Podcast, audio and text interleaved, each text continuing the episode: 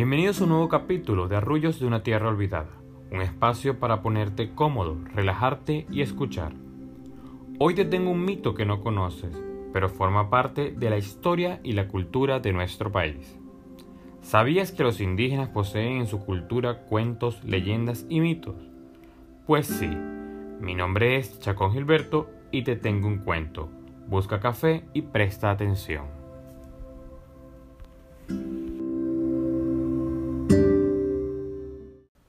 Una vez el sol se acostó con la luna y ésta salió en estado. Entonces el sol la invitó a parir en su casa. ¿Cómo se va a tu casa? le preguntó la luna. Él le dijo, en la primera encrucijada del camino que va hacia las montañas, debes tomar el sendero donde encuentres una pluma de guacamaya. Más adelante te toparás con una pluma de pájaro yuis. Cerca de allí está mi choza. Pero debes tener mucho cuidado. Si te equivocas, llegarás a la casa de la Tarumio, la vieja come gente. Llegando el día, la luna salió a parir en la morada del sol. Más inquieto que la madre estaban los hijos dentro de la barriga. La molestaban sobremanera. Durante el camino no hacían más que decir Mamá, mira esas flores bonitas. Contempla, mamá, esos frutos maduros.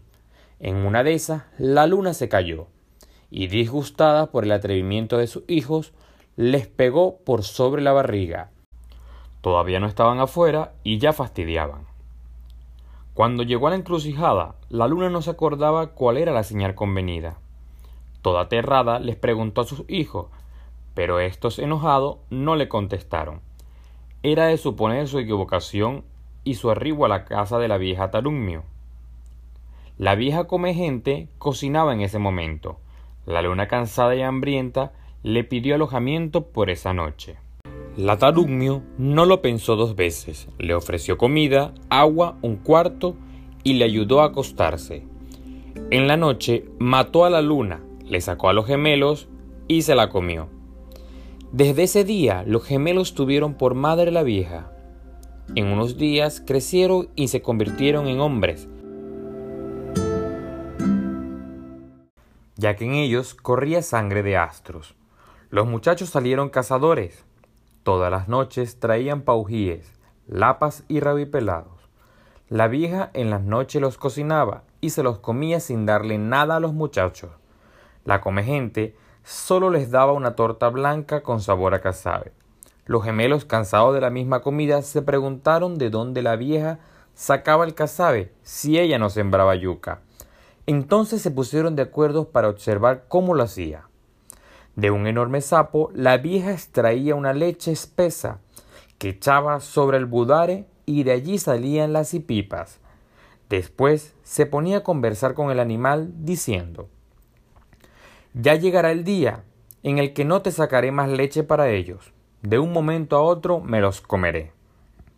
Al darse cuenta de que la vieja no era su mamá, sino un tarumio, decidieron matarla. Además, al regreso de una cazaría de paujíes, oyeron decir a dos de estos lo siguiente Quien nos está cazando son los hijos de la luna, pero ellos no se saben toda la historia. En la tarde le dijeron a la vieja que pensaban hacer una rosa para sembrar, pero para tener una buena cosecha era necesario que echaran sus cantos encima de una troja que ellos levantarían. A los dos días estuvo la rosa y se montó la troja al día siguiente.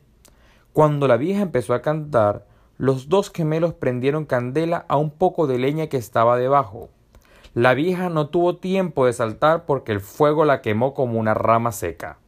Y allí fue donde los indios fundaron la primera cementera y donde se dio el inicio de todos los frutos, ocumo, mapueis, ñame y muchos más.